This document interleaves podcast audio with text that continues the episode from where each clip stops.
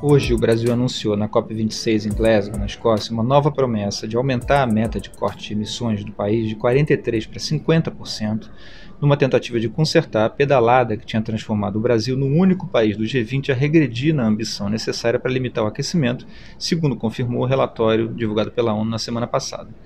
Esse anúncio foi elogiado pelo presidente da COP, o britânico Alok Sharma, e pelo representante dos Estados Unidos, John Kerry, mas o suposto aumento de ambição, na verdade, não corta as emissões do país.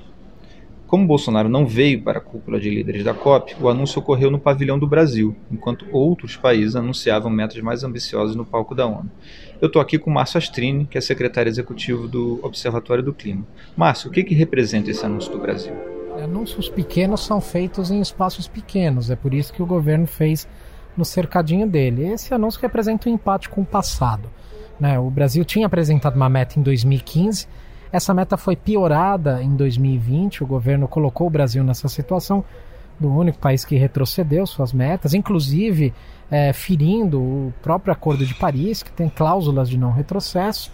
E aí agora ele fez uma correção só é, desse absurdo que ele submeteu o país durante um ano de críticas, né, um país como uma vitrine, um exemplo negativo na agenda de clima global e agora ele colocou números é, que retornam o Brasil ao que ele já tinha, o que a gente já tinha de meta em 2015. Então não tem nenhum ganho, né? não tem nenhum avanço. Aliás, muito pelo contrário.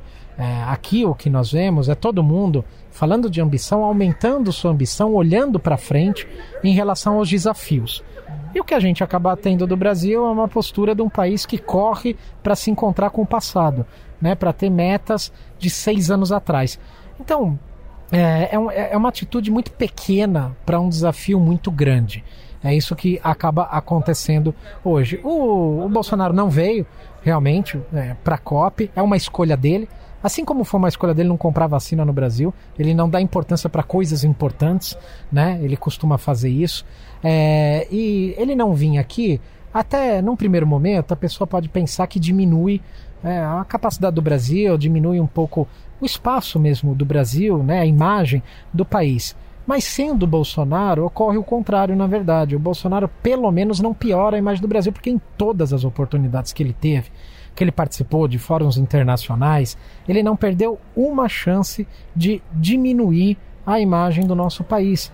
Quem não se lembra, por exemplo, dele na abertura da Assembleia Geral da ONU, dizendo que o desmatamento não existia, que a Amazônia não pegava fogo, dizendo que os indígenas eram culpados pelos incêndios florestais, absurdos, reais absurdos, que foram expondo o Brasil, eram coisas inacreditáveis, continuam sendo, né? É, na questão da vacina, o governo ainda insiste em declarações absurdas, isso vai compondo uma imagem do Brasil. Então, quando o presidente da República não aparece em fóruns internacionais, ele na verdade nos poupa de passar vergonha né? Muito ajuda quem não atrapalha. A não vinda do governo do, do presidente Bolsonaro aqui causa exatamente isso. Ele não tem a oportunidade de atrapalhar, que é algo que normalmente ele faz. Você disse que houve um empate com o passado, né? no caso com a meta anunciada em 2015 no governo Dilma. Pode explicar o que foi a chamada pedalada na atualização da meta apresentada pelo governo Bolsonaro no fim do ano passado? Quais são esses números? Em 2015 a gente tinha um, um, uma base de cálculo, é, é uma conta até um pouco complexa, mas você tem uma base de cálculo e a partir dessa base de cálculo, que é um ano referência, né? no nosso caso, da nossa NDC, esse ano é de 2005, você calcula um corte. Então as emissões daquele ano, elas vão ter um corte e esse corte vai representar a promessa do Brasil para o ano, no caso de 2030. Então 2005 é apenas uma, uma base, é uma referência. O que aconteceu é que em 2020 o Brasil manteve o mesmo corte, que é 43% de emissões, mas a base do ano de 2005 ela subiu. Ela passou de 2,1 é, bilhões de toneladas para 2,8. Né? Então é mais ou menos como se você fosse comprar um veículo, né? E, e você, na hora que chegasse ali para comprar o veículo, o, o proprietário, a concessionária falasse: Eu te dou 10% de desconto no veículo, no dia seguinte você volta lá para comprar o carro e eles te falam: você continua com 10% de desconto, mas o preço do carro subiu. Quer dizer, no fim das contas você vai pagar mais. E é isso que a gente chamou de pedalada do governo. O governo aumentou o valor da base de cálculo e manteve a mesma linha de corte. Portanto, isso autorizaria o Brasil a chegar em 2030 emitindo 400 milhões de toneladas de carbono a mais em comparação àquilo que ele tinha prometido em 2015. Então o Brasil ele aumentou, disse para o mundo que ele ia poluir mais. Isso é um absurdo. O que o governo fez agora foi apenas aumentar na base de, de corte para que pudesse ficar parecido com o resultado final de emissões que a gente já tinha prometido lá seis anos atrás no Acordo de Paris. Então nós temos hoje a meta que tínhamos há seis anos atrás. E o mundo pede por mais ambição e a nossa ambição é antiga. O governo Bolsonaro deve repetir pela terceira vez este ano uma taxa de desmatamento na Amazônia superior a 10 mil quilômetros quadrados, que representa um aumento de mais de 60% em relação à década anterior a 2019. É uma Bélgica desmatada em três anos de governo. Agora, anuncia meta de redução gradual dessa taxa até 2028. Dá para acreditar com as multas ambientais caindo pela metade na Amazônia, inclusive nesse ano na comparação com 2018?